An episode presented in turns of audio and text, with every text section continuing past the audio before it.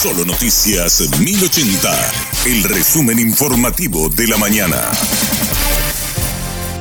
Hola, soy Susana Arevalo y te traigo el resumen informativo del viernes. Parte del hospital especializado en cardiología San Jorge fue evacuado esta mañana. El director Marcos Milgarejo explicó cuál fue la situación. Aproximadamente a las 6 de la mañana el personal de guardia empezó a percibir un olor muy fuerte que salía de la sala de radiología entonces, inmediatamente activaron los mecanismos de alerta, llamamos a los bomberos y se evacuó una zona del hospital hasta que tengamos el diagnóstico de certeza que había ocurrido. El bombero Carlos Báez explicó los trabajos realizados. Encontramos que un equipo portátil de, de radiología estaba teniendo una fuga y se mezcló con unos cuantos componentes, ¿verdad? De tipo 5. Entonces lo que hizo el personal bombero de la cuarta compañía en apoyo con la gente de K1 es tratar de, de bordear lo que sería el charco de, de ácido, ¿verdad? Entonces eh, trabajamos junto también con la gente de materiales peligrosos del cuerpo y posterior a eso se hizo una isla para poder nosotros controlar, ¿verdad? La atención ya fue completamente restablecida.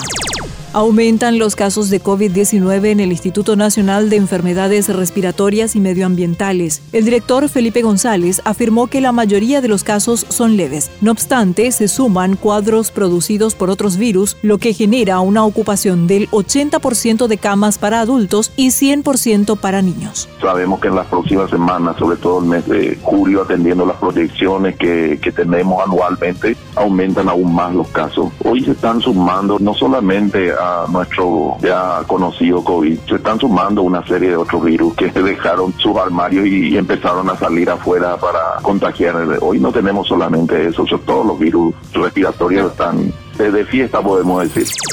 Líderes de la Unión Europea debaten alternativas a crisis económica generada por la guerra en Ucrania. Jefes de Estado y de Gobierno del bloque analizan opciones para la provisión de combustibles y estrategias para contener la inflación. Estos son los temas predominantes durante la segunda jornada de la cumbre que se realiza en Bruselas. También conversarán sobre medidas para detener los elevados precios de la energía, especialmente del gas. Barrios de Fernando de la Mora y San Lorenzo resentirán el servicio de agua potable desde esta noche. La SAP informó que desde las 21 horas de hoy se realizarán trabajos de interconexión de tuberías sobre Avelino Martínez. También limpiarán el reservorio y el tanque elevado del centro de distribución local. Serán afectados los barrios Cocueguazú, Itacaagüe, Pitiantuta y Tres Bocas de Fernando de la Mora. En San Lorenzo están afectados los barrios Barsequillo, Villa Universitaria, Espíritu Santo, Villa del Agrónomo y Santo Tomás.